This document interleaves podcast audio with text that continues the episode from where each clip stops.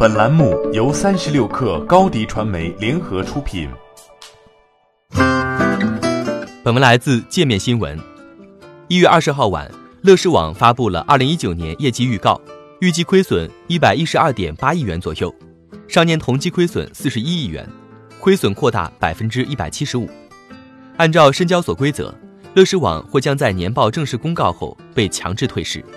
二零一九年四月。乐视网披露二零一八年年报，净资产指标为负。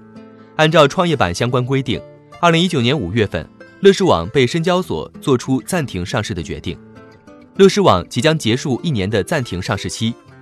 一个月前，在接受界面新闻采访时，乐视网总经理刘延峰曾表示，公司是否能够恢复上市，要看二零一九年审计报告出来后的情况。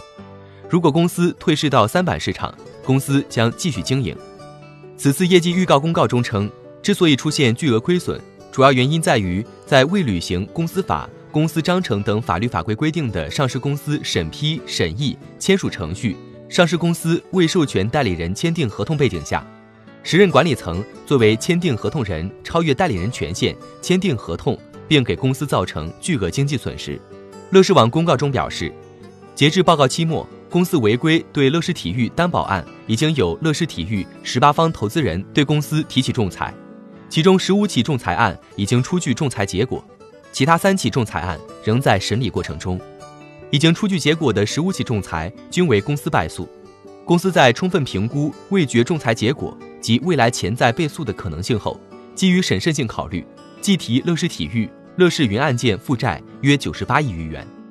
乐视网还称。公司目前正在积极要求贾跃亭对上市公司关联债务问题负责，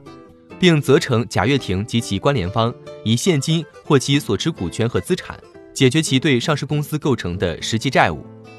但截至目前，非上市体系债务处理小组的解决计划中，并未通过现金方式偿还，上市公司短期无法获得现金支持，因资金短缺导致的上市公司经营困境并不能直接有效解除。二零一九年十月十三号。贾跃亭向美国特拉华州破产法院申请个人破产重组，其所提债务重组方案的核心是以贾跃亭持有的百分之四十点八 FF 股权装入还债信托，以信托中的 FF 股权权益来置换所欠债务。但该方案目前未得到多数债权人的认可。如果贾跃亭的债务重组方案最终未获得通过，则将转为个人财产破产清算。